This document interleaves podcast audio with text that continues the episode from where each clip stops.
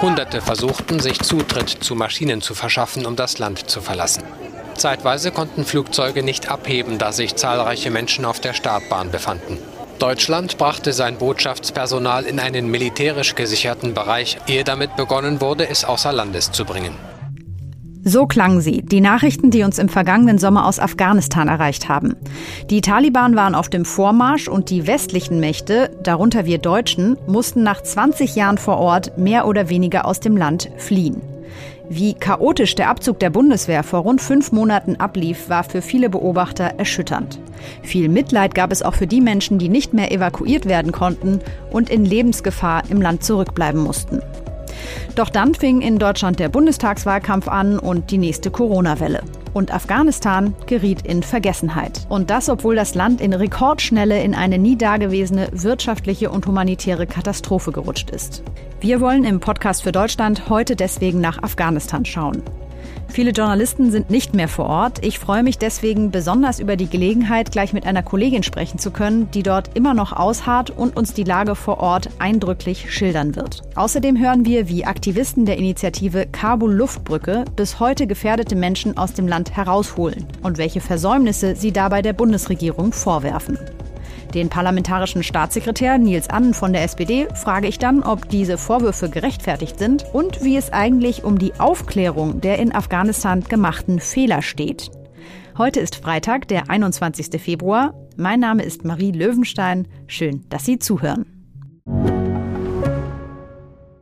Ich bin Dr. Robin John, Allgemeinarzt in Schönebeck. Das ist 15 Kilometer von Magdeburg entfernt und trotzdem zu weit, um hier Nachwuchs zu finden. Immer mehr Praxen im Salzlandkreis bleiben unbesetzt und Patienten haben lange Wege und noch längere Wartezeiten. Das muss sich ändern. Die besondere Nähe der niedergelassenen Haus- und Fachärzte ist in Gefahr. Was die Gesundheitspolitik jetzt dringend ändern muss, erfahren Sie auf rettetdiepraxen.de. Bevor wir gleich die Eindrücke unserer Kollegin vor Ort in Kabul hören, macht es, glaube ich, Sinn, dass wir unser aller Erinnerung nochmal auffrischen, was in Afghanistan eigentlich in den letzten Monaten nochmal los war. Es war ja so, im Frühling 2020 hatte ja noch US-Präsident Trump den Abzug der amerikanischen Truppen mit den Taliban ausgemacht. Das sollte bis zum 1. Mai 2021 geschehen. Sein Nachfolger Biden hat die Frist dann noch bis Ende August 2021 rausgeschoben. Mit dieser Entscheidung war dann auch für Deutschland klar, wir müssen raus aus Afghanistan, weil ohne die Amerikaner wäre die Bundeswehr in dem Land quasi freiwillig gewesen. Nur was allen Beteiligten offenbar nicht klar war, wie schnell die Taliban das Land dann übernehmen würden. Dass das Kartenhaus damals so schnell in sich zusammengefallen ist, das äh, hat, glaube ich, wirklich alle überrascht. Aber in Afghanistan kam gerade dazu, dass Gerüchte umgingen, die Amerikaner hätten mit den Taliban eh schon fertig vereinbart, dass, dass sie das Land übernehmen, also dass es sich gar nicht lohnt, für die Armee zu kämpfen. Man das Ganze nur dadurch herauszögert und ganz viele andere Faktoren. Irgendwie die Armee war schlecht ausgestattet, schlecht bezahlt, dass eine lokale Gruppe der Armee nach der anderen aufgegeben hat. Das war mein Kollege Alexander Haneke. Er ist hier bei der FAZ im Ressort Außenpolitik zuständig für Afghanistan. Er hat mich auch noch mal daran erinnert, wie groß die Panik war, die durch den schnellen Abzug aus Afghanistan entstanden ist. Vor allem bei den Menschen, die dort berechtigterweise große Angst vor den Islamisten haben. Lokale Mitarbeiter der amerikanischen und deutschen Armee, sogenannte Ortskräfte, aber auch Journalisten, Frauen und Menschenrechtsaktivisten versuchen im August so schnell wie möglich außer Landes zu kommen. Die stärksten Bilder waren äh, sicher die äh, vom Flughafen in Kabul mit, mit diesen Militärmaschinen des Westens und, und drumherum blanke Panik und die Angst und dass man so, so hilflos war, dass man sehenden Auges in diese Katastrophe reingelaufen ist. Das war schon wirklich erschütternd. Ende August verlässt dann der letzte Militärjet unter Jubel der Taliban Kabul. Zurückbleiben nicht nur viele Ortskräfte, die Deutschland nicht mehr hatte ausfliegen können, sondern auch ein Land, das plötzlich weitestgehend von der internationalen Entwicklungshilfe abgeschnitten ist. Man muss dazu vielleicht wissen, dass rund 75 Prozent der Staatsausgaben vorher von ausländischen Geldern finanziert wurden. Darunter fällt auch das Gesundheits- und Bildungssystem. Besonders schmerzhaft ist für das Land außerdem, dass Währungsreserven der afghanischen Zentralbank im Wert von 9,4 Milliarden Dollar in den USA eingelagert sind. Und die werden nach der Übernahme der Taliban eingefroren, weil die amerikanische Regierung die Islamisten nicht als rechtmäßige Regierung anerkennt. Ich habe meinen Kollegen Alexander gefragt, wie daraufhin die wirtschaftliche Entwicklung in dem Land war ja, die könnte man sich kaum schlimmer vorstellen, muss man sagen. Das Land hat ja schon vorher unter lang anhaltenden Dürre seit mehreren Jahren gelitten und war extrem abhängig von internationaler Hilfe.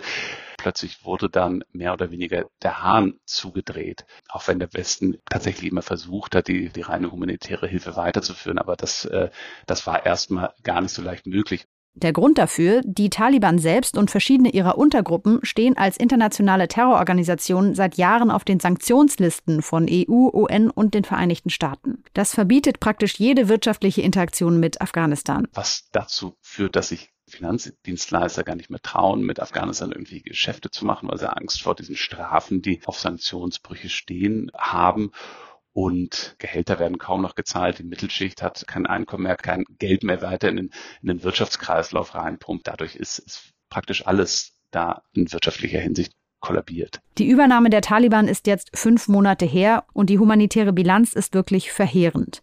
Mittlerweile gehen die Vereinten Nationen davon aus, dass fünf Millionen Menschen in Afghanistan an Unterernährung leiden. Die UN hat zuletzt gesagt, dass etwa 131.000 Kindern der Hungertod droht, wenn es keine zusätzliche Hilfe für sie gibt. Das Problem der internationalen Gemeinschaft dabei ist aber, man will den Menschen helfen, aber nicht mit den Taliban und ihrer menschenverachtenden Politik kooperieren. Es ist natürlich ein, ein, großes Dilemma, weil man abhängig ist von den Taliban vor Ort, die das Land ja quasi die Menschen als, als Geisel genommen haben und sie machen viele Versprechungen zwar, aber trauen kann man denn nicht und man kann auch nicht davon ausgehen, dass sie sich intern wirklich verändert haben und jetzt, jetzt plötzlich progressiven Pragmatiker werden. Wenn man die Menschen nicht verhungern lassen will, dann muss man mit den Taliban zu Lösungen kommen.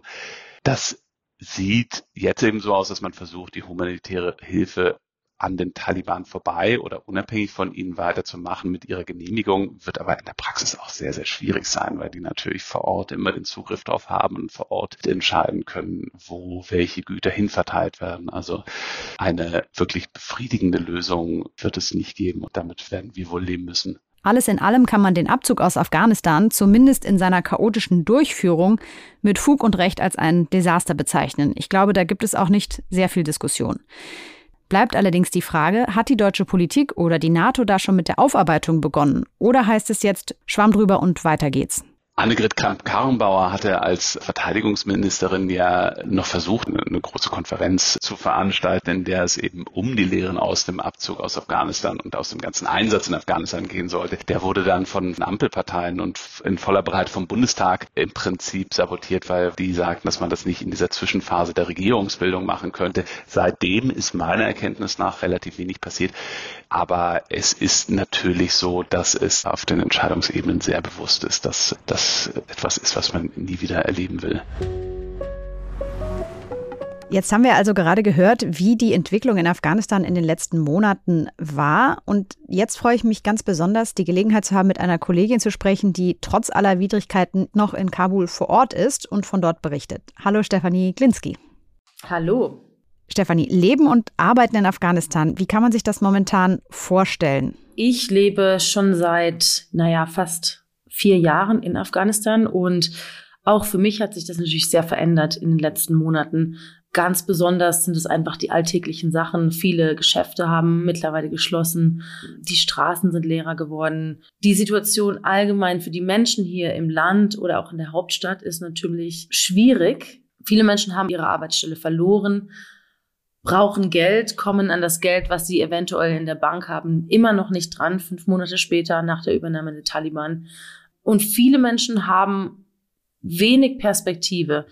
Ja, zu sehen, wie die Menschen leiden, wie die Menschen kein Essen haben, keinen Zugang zu sauberem Wasser, ist, ist schwer. Zwar gibt es in der Stadt immer noch Strom, es gibt auch Internet. Gleichzeitig ist es natürlich bitterkalt momentan. Es soll auch noch kälter werden in der nächsten Woche. Das bedeutet, viele, viele Menschen sitzen kalt zu Hause, können ihre Häuser nicht heizen und das erschwert den Alltag. Mhm dass Millionen Menschen nicht genug zu essen haben, hast du auch gerade schon erwähnt. Was hast du denn da bisher erlebt bei deinen Recherchen? Ist das sichtbar zum Beispiel im Straßenbild? Was im Straßenbild sichtbar ist, ist einfach, dass es viel mehr Bettler auf der Straße gibt. Es gab vorher schon viele Bettler, auch viele Kinder, die Plastiktüten verkauft haben oder Schuhe geputzt haben. Das gibt es auch jetzt immer noch, allerdings viel, viel mehr. Also das fällt auf jeden Fall auf. Gestern habe ich ein Mädchen getroffen. Besta. Besta? Auf der Straße, Besta hieß sie, sie war zehn Jahre alt. Und sie ist eine von ganz, ganz vielen Kindern, die in Kabul betteln ähm, sie war mit ihrer Mutter unterwegs, hatte keine richtigen Schuhe, nur, nur Sandalen, auch im bitterkalten Winter, kaum eine dicke Jacke und meinte, dass sie den ganzen Tag arbeiten muss und verdient gerade mal 100 bis 150 Afghani. Also das sind ungefähr 1 Euro zwischen 90 Cent und 1,30 Euro, ähm, wenn es gut läuft, an anderen Tagen auch schlechter. Und sie erzählte mir, ganz klar, dass sie das machen muss. Sie muss betteln, sie muss Schuhe putzen, um Brot nach Hause zu bringen. Brot für ihre Geschwister, für ihren Vater, für die ganze Familie. Und so ein zehnjähriges Mädchen zu sehen, die schon in diesem Alter eine unglaubliche Verantwortung übernehmen muss, ist, ist leider Alltag momentan in Afghanistan. Hm. Wie ist denn die medizinische Versorgung im Land? Ich könnte mir vorstellen, da gibt es auch große regionale Unterschiede, oder? Ja, die medizinische Versorgung, klar, das hängt natürlich davon ab, wo man in Afghanistan ist. Die öffentlichen, staatlichen Krankenhäuser sind kostenlos. Das bedeutet, die Menschen können dort medizinische Versorgung erhalten. In den Provinzen, vor allen Dingen in, in ländlicheren Gegenden, sieht man es ganz besonders in den provinziellen Krankenhäusern, wo viele Mütter sind, die mit ihren Kindern von weit her angereist sind und Kinder tatsächlich unterernährt sind, nichts zu essen hatten und die Familien auch nicht wissen, wie sie weiter ihre Kinder ernähren sollten. Was auch passiert ist nach der Übernahme der Taliban, ist, dass sehr, sehr viele Kliniken und ähm, Gesundheitszentren geschlossen haben, weil es natürlich keine Gelder mehr gab, keine Spendengelder, die es vorher gab. Ein Beispiel, was mich immer noch, ja, was ich immer noch mit mir trage und sehr, sehr oft daran denke, ist, ähm, vor ein paar Monaten war ich in Kandahar, also im Süden Afghanistans, im Krankenhaus und habe dort eine Mutter getroffen, die mit ihrem kleinen Sohn, der sechs Monate alt war, im Krankenhaus war, der an seinem eigenen Erbrochenen erstickt ist, weil er keine medizinische Versorgung vorher erhalten hatte. Und das ist so ein Tod, der, ja, den hätte man vermeiden können. Das muss nicht sein. Und viele, viele afghanische Kinder sterben genau, ja, an Dingen, die eigentlich nicht lebensbedrohlich sind und ja, zu sehen, dass, dass ein Leben einfach so schnell enden kann, nur weil es keine medizinische Versorgung gibt, ist, ja, ist schwierig. Du warst ja jetzt zwischendurch auch mal nicht in Afghanistan, bist vor kurzem zurückgekommen. Wie nimmst du die Stimmung der Menschen im Land jetzt wahr? Wie hat die sich auch verändert? Ja, ich muss tatsächlich sagen, dass es hoffnungsloser geworden ist. In Afghanistan hatten die Menschen eigentlich immer Hoffnung. Auch im schlimmsten Krieg. Ja, auch als hier sehr, sehr viele Anschläge regelmäßig passierten. Ich habe mit einem jungen Mann auf der Straße gesprochen, das war ebenfalls gestern.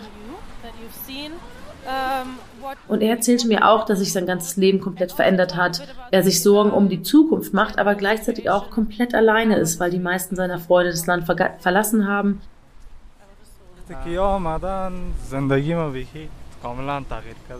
Evakuiert wurden, zum Flughafen gerannt sind, nachdem die Taliban das Land übernommen hat. Ähm, er sagt, die Situation auf den Straßen ist schrecklich, die Armut ist groß, aber ganz persönlich erzählte er mir eben auch, dass er sehr deprimiert ist und selbst nicht weiß, wie er weitermachen soll, ähm, wie die Zukunft hier aussieht. Viele Menschen könnten sich vorstellen, dass es wieder zu größeren Konflikten kommen könnte, auch unter der Taliban. Und auch den Menschen, denen es vergleichsweise gut geht, ähm, geht es tatsächlich nicht wirklich auf allen Ebenen gut. Ich habe mit einem älteren Mann gesprochen. Ähm, auch er wollte mir seinen Namen nicht nennen. Viele Menschen wollen das heutzutage nicht mehr, weil sie Angst vor der Taliban haben, Angst davor, erkannt zu werden und mit irgendwelchen Konsequenzen rechnen zu müssen. Aber nennen wir ihn Amir. Und Amir erzählte mir, dass er, ja, er hat zwar genug Essen, er hat ein Haus, er hat seine Familie in Kabul und ein, eigentlich immer ein gutes Leben gehabt.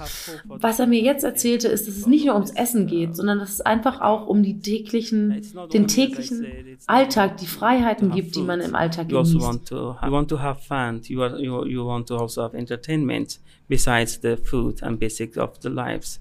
So only food is not making everything for you. You need other things as well. Erst seine Kinder fragen ganz oft, wie lange bleiben wir noch in Afghanistan? Werden wir hier bleiben? Werden wir gehen? Die Situation ist für ihn nicht einfach. I hate, I hate that I do not have the freedom. If I have everything, but if I do not have the freedom, I will not like that type of life if I do not have the freedom. Besonders prekär, das wurde ja auch vorher schon immer befürchtet, muss ja die Situation für Frauen in Afghanistan derzeit sein. Wie sehen denn diese Repressionen der Taliban gegen die weibliche Bevölkerung derzeit aus?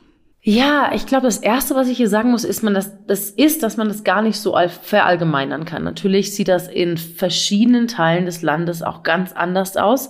Und natürlich sind auch verschiedene Taliban im Verhalten gegenüber Frauen anders als andere Taliban.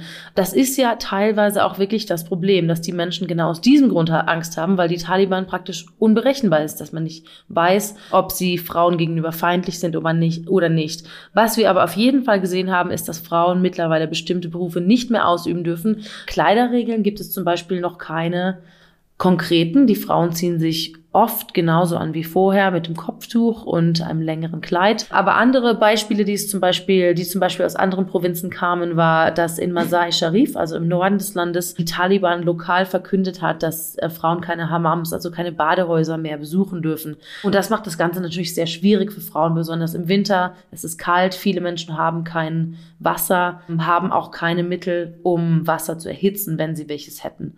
Das Gleiche gilt auch für Schülerinnen. Die dürfen momentan zur Schule gehen, allerdings nur bis zur sechsten Klasse. Das bedeutet, die sitzen jetzt seit Monaten zu Hause. Und solche Repressionen treffen dann natürlich auch Familien wie die von Amir. Ähm, er hat mehrere Töchter und erzählte mir, dass seine 15-jährige Tochter nicht mehr zur Schule gehen darf, äh, mittlerweile zu Hause sitzt und fragt, wie es weitergeht. I was trying to sit with her and explain things with her that there will be one time that we will have a better situation of life, uh, opportunity. There, I told her that you're still young. You can easily, when we are going to Germany or another country, we can, you can easily be integrated. You will have a bright future, inshallah. Me and for your mother. Er hat versucht, seine Tochter zu trösten und ihr zu sagen, dass bessere Zeiten kommen werden, uh, dass sie wieder zur Schule gehen kann. Uh, Diese Zeiten allerdings nicht in Afghanistan stattfinden würden, sondern was Amir plant, ist auszuwandern. Er möchte, dass seine, seine Kinder eine Zukunft haben. Das Ganze findet er für sich selbst und seine Frau eher schwierig.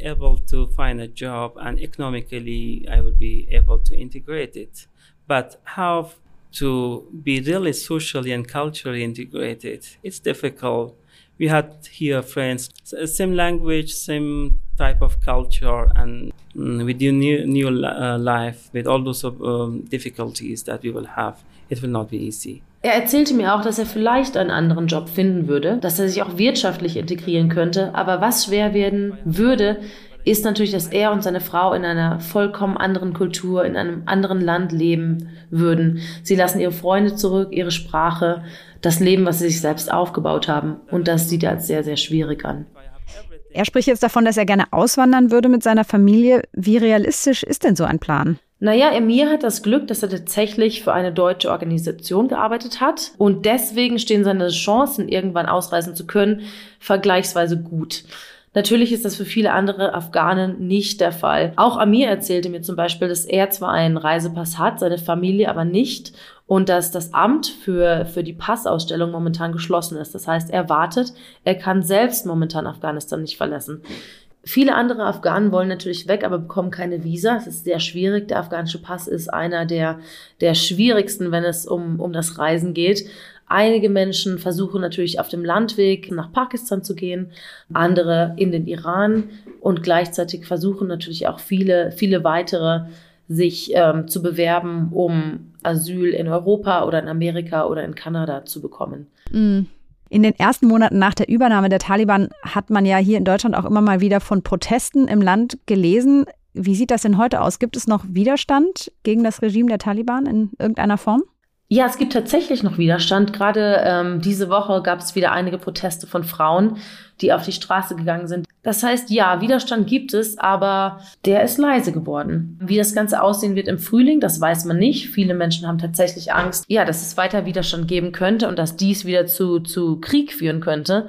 Aber das sind nur Ängste, die Menschen momentan, von denen Menschen momentan erzählen. Ja, danke Stefanie, dass du uns deine Eindrücke von vor Ort geschildert hast. Das ist sehr wertvoll hier in Deutschland, denn man hört tatsächlich nicht allzu viel aus Afghanistan momentan. Alles Gute dir. Wir haben gerade von meiner Kollegin vor Ort gehört, viele Menschen versuchen immer noch verzweifelt aus Afghanistan auszureisen. Aber das ist schon logistisch gesehen nicht einfach. Für solche Menschen setzt sich die Initiative Kabul Luftbrücke ein, die sich im Sommer 2021 spontan zusammengefunden hat. Ich habe heute Morgen mit einer der Gründerinnen, Theresa Breuer, telefoniert. Hallo, guten Morgen. Guten Morgen, Marie Löwenstein von der FAZ hier. Hallo. Ja, schön, dass das klappt. Erzählen Sie uns doch einmal kurz, wie kam es denn überhaupt zu der Gründung dieser Initiative?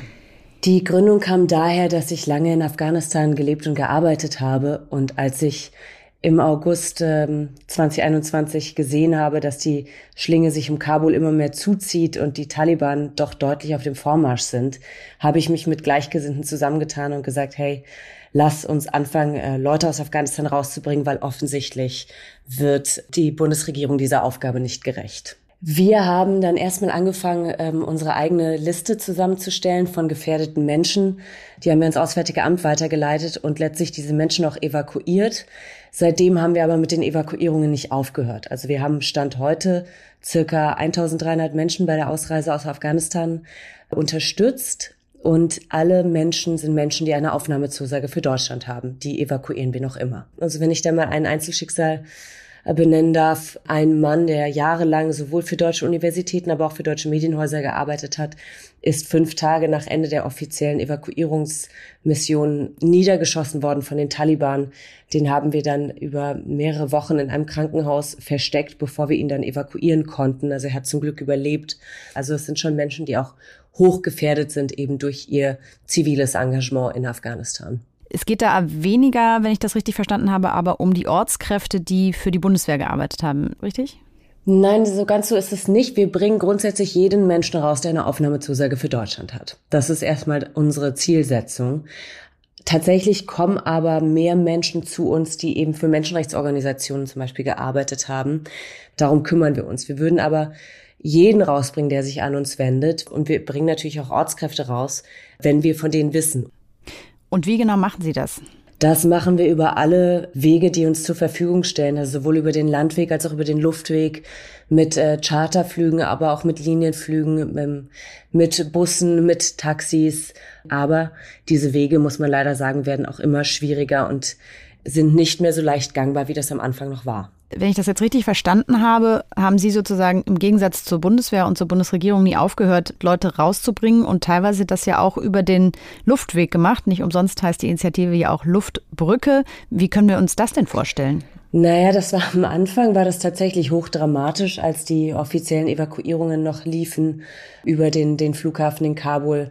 Da war ja dieser Flughafen eine Festung, da haben wir unsere ersten, unsere erste Maschine reingebracht. Seitdem muss man sich das ehrlich gesagt sehr viel weniger dramatisch vorstellen, weil der Flughafen in Kabul funktioniert einigermaßen normal. Landung geht nur auf Sicht, aber das Rollfeld ist da und es starten und landen täglich ganz normale ähm, zivile Maschinen in Kabul. Unsere größte Herausforderung ist ähm, die Finanzierung von den Evakuierungen, weil wir eben über Spenden finanziert sind und es immer noch kein, keine Lösung gibt, die die Bundesregierung gefunden hat, um eben Menschen auch finanziell bei dieser Ausreise zu unterstützen in mhm. Afghanistan. Wenn man das alles leisten könnte, wäre es ehrlich gesagt relativ einfach, den Menschen einfach Flugtickets zu kaufen und sie rauszubringen. Das ist aber noch immer nicht der Fall. Sie haben jetzt mehrmals gesagt, Sie helfen allen Menschen, die eine sogenannte Aufnahmezusage haben. Wer erteilt die und ja, wie kommen die Menschen da dran? Ja, das ist eine sehr gute Frage. Die wird erstmal von der deutschen Bundesregierung erteilt, aber dann eben verschickt von der IOM, der Internationalen Organisation für Migration von der UN. Das ist ein ja, würde ich sagen, noch nicht optimales Verfahren, weil das sind standardisierte E-Mails, die landen teilweise im Spam-Ordner der Menschen oder können nicht richtig zugeordnet werden. Wir bekommen dann auch oft eben Anfragen, hey, ist das gerade eine Falle, die mir gestellt wird? Mhm. Ähm, also es gibt noch kein System, wo die Menschen einfach personalisiert direkt kontaktiert werden und deshalb erreichen uns heute noch E-Mails, wo, wo Leute sagen, hey, das ist im September bei mir angekommen, aber ich habe seitdem nichts gehört. Wie geht's nun mit mir weiter? Und dann fangen wir uns eben an, um diese Leute zu kümmern.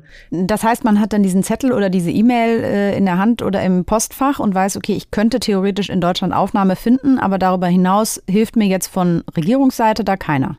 Richtig, und das ist ein gigantisches Problem, weil die wirtschaftliche Lage immer desolater wird in Afghanistan. Pässe laufen aus. Ja, die Visa für die Nachbarstaaten zu bekommen, wird immer schwieriger, auch immer kostspieliger, wenn man irgendwie daran möchte. Und all das unterstützt die Bundesregierung ebenso noch nicht.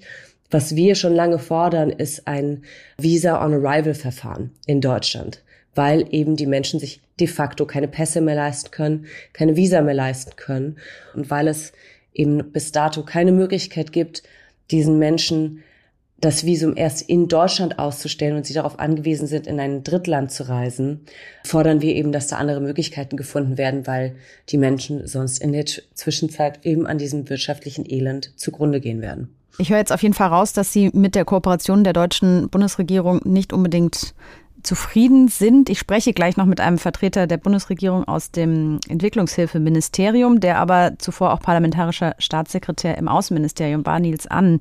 Was würden Sie mir denn für ihn mitgeben? Wir hoffen auf eine engere Zusammenarbeit und Kooperation mit der Zivilgesellschaft. Bislang ist das Potenzial da nicht mal ansatzweise ausgeschöpft, dass einfach den Menschen nicht gerecht wird, den Deutschland versprochen hat zu helfen. Wir haben jetzt vorhin schon von dem Dilemma gehört, was die internationale Gemeinschaft im Grunde hat. Man will eigentlich nicht mit den Taliban kooperieren, weil man natürlich auch mit ihrer Politik nicht einverstanden ist. Ja, gleichzeitig ist es eben so, dass die humanitäre Lage sich immer weiter verschlechtert. Was ist denn Ihre Meinung? Sollte man mit den Taliban kooperieren? Man muss einfach die realpolitische Lage anerkennen und de facto sind die Taliban nun an der Macht. Mhm. Ich denke, dass es nicht sinnvoll ist, wenn man eine komplette Gesellschaft in Sippenhaft nimmt aufgrund der Aktivitäten der Taliban. Und ich sehe auch nicht, wie weder der internationalen Gemeinschaft noch der afghanischen Bevölkerung geholfen ist, wenn dieses Land in eine Hungersnot und eventuell einen Bürgerkrieg abdriftet. Frau Breuer, vielen Dank für Ihre Einschätzung und Ihre Zeit. Ich danke Ihnen. Was man dazu in Berlin sagt, das frage ich jetzt den SPD-Politiker Nils Annen. Er ist seit dieser Legislaturperiode parlamentarischer Staatssekretär im Bundesministerium für Entwicklung und Zusammenarbeit.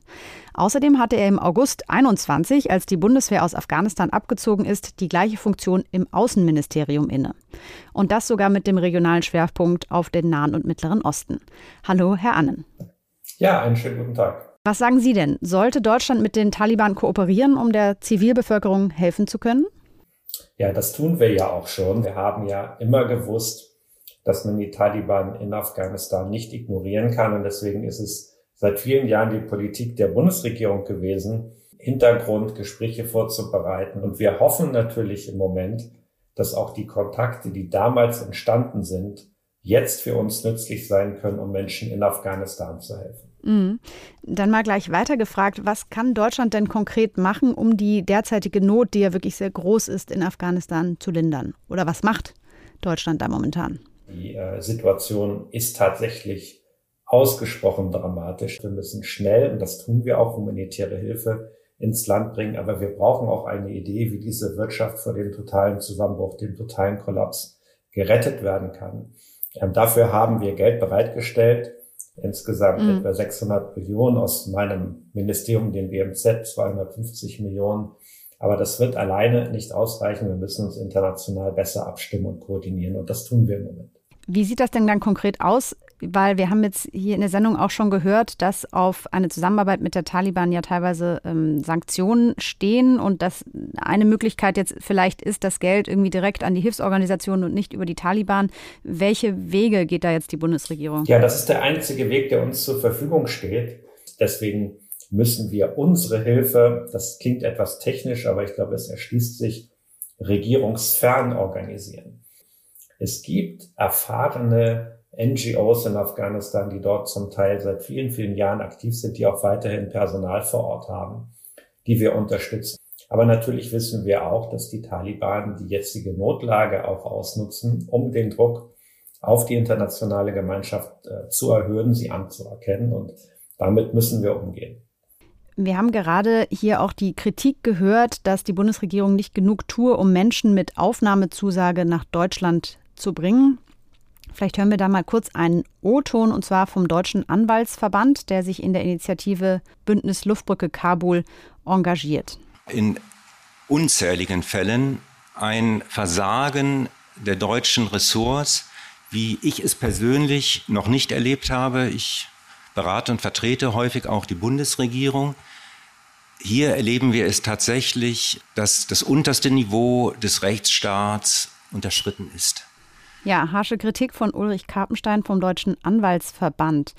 Herr Annen, er sagt auch, die Luftbrücke Kabul hat es doch vorgemacht, man kann die Menschen noch rausholen aus Afghanistan. Warum macht das die Bundesregierung nicht? Nein, das macht ja die Bundesregierung. Es sind Flugzeuge im Auftrag der Bundesregierung, die nach Kabul fliegen, ähm, überwiegend über Katar. Ähm, also das funktioniert. Es gibt inzwischen auch wieder einzelne kommerzielle Flugverbindungen, die auch genutzt werden können. Also beispielsweise Charterflüge über die afghanische Fluggesellschaft Kam Air und andere. Man muss aber natürlich auch sagen, Deutschland verfügt über keine diplomatische Vertretung mehr in Afghanistan. Wir müssen also jeden Transport, egal ob es sich um Flüge handelt oder ob es sich um den Landtransport handelt, mit den de facto Autoritäten dort abstimmen. Das ist sehr kompliziert, aber es funktioniert. Und ich habe auch den Eindruck, wenn ich das so sagen darf, dass in der neuen Ampelregierung auch eine noch größere Bereitschaft besteht, äh, diese Spannung und zum Teil auch Reibungsverluste zwischen den Ressorts, die es durchaus gegeben hat, das muss man ja selbstkritisch auch einräumen, zu beenden und sich tatsächlich noch stärker darauf zu konzentrieren, den Menschen zu helfen. Und ich glaube, man muss vielleicht auch noch einmal sagen, dass wir in den letzten Wochen und Monaten sehr viel dafür getan haben, dass unsere Botschaften in Afghanistans Nachbarländern besser ausgestattet werden, dass die Prozesse dort, weil man braucht ja dann auch ein Visum, um nach Deutschland zu kommen, dass die beschleunigt worden sind. Das heißt, alles das, was an Kritik und an Vorbehalten geäußert worden ist, nehmen wir sehr, sehr ernst. Nur zu glauben, dass man es einfach lösen könnte, das höre ich ja manchmal so ein bisschen raus aus Äußerungen der Zivilgesellschaft. Ähm, das entspricht nicht meiner Erfahrung und es entspricht, glaube ich, auch nicht der Realität. Wir haben zu Beginn des Podcasts auch darüber gesprochen, wie es eigentlich um die Aufklärung des chaotischen Abzugs aus Afghanistan heute steht. Dazu hat die heutige Außenministerin Annalena Baerbock im Sommer, also damals noch nicht in Regierungsverantwortung, ganz leidenschaftlich Folgendes gesagt. Wenn wir unserer Verantwortung hier als Deutscher Bundestag mit einem kleinsten Ansatz nur gerecht werden wollen, dann müssen wir dieses Desaster jetzt aufklären und nicht schönreden. Fühlt sich denn die aktuelle Regierung da nicht mehr zuständig, das aufzuklären? Wir haben uns ja äh, gemeinsam im Koalitionsvertrag darauf verständigt, zwei Dinge zu tun, nämlich einmal einen Untersuchungsausschuss einzusetzen, um diese schwierigen Tage der militärischen Evakuierung aufzuarbeiten. Und wir haben eine zweite Entscheidung getroffen, die auch umgesetzt werden wird im Koalitionsvertrag, nämlich dass wir insgesamt den Afghanistan-Einsatz in einer Enquete-Kommission, also in einer Form von Grundsatzkommission analysieren wollen und insbesondere eben auch die Frage stellen wollen, welche falschen Einschätzungen dort äh, möglicherweise zugrunde lagen bei einigen wichtigen Entscheidungen und vor allem, was äh, Afghanistan uns auch für die Zukunft lernen kann. Wir werden gemeinsam an der Aufklärung dieser wichtigen Fragen arbeiten, aber gleichzeitig die Arbeit in Afghanistan und für Afghanistan fortsetzen. Denn das sehe ich jedenfalls als die wichtigste Verantwortung im Moment an. Herr Annen, vielen Dank, dass Sie sich die Zeit genommen haben. Sehr gerne. Vielen Dank. Das war der heutige FAZ-Podcast für Deutschland. Am Montag geht es hier weiter mit meiner Kollegin Katrin Jakob und einem Thema, das viele Sparer beschäftigt. Die Negativzinsen. Ich wünsche Ihnen bis dahin ein erholsames Wochenende. Bis bald.